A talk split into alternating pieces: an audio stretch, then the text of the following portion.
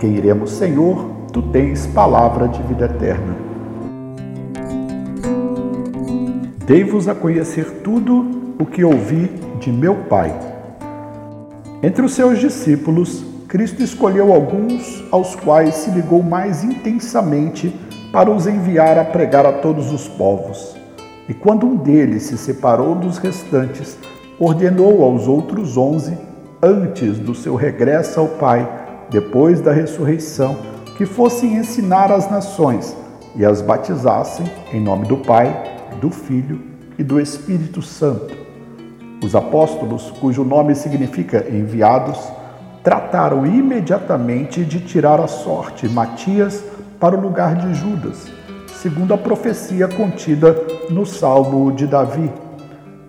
E receberam com a força do Espírito Santo que lhes fora prometida o dom de milagres e de línguas.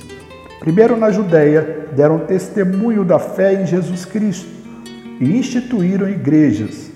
Daí partiram para todo o mundo, difundindo entre as nações os mesmos ensinamentos e a mesma fé. Qual foi a pregação dos apóstolos? Que revelação lhes fez Cristo? Eu diria que a melhor maneira de responder a estas perguntas é através das mesmas igrejas que eles fundaram pessoalmente, pregando de viva voz e através dos seus escritos.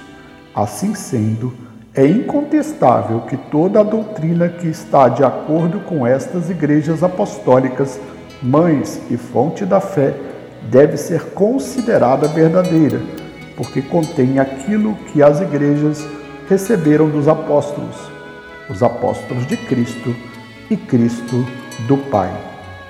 Tertuliano, teólogo, Prescrições contra os hereges, 20 e 21. A quem iremos, Senhor, tu tens palavra de vida eterna.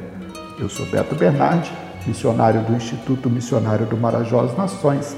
Fiquem com Deus e com Nossa Senhora.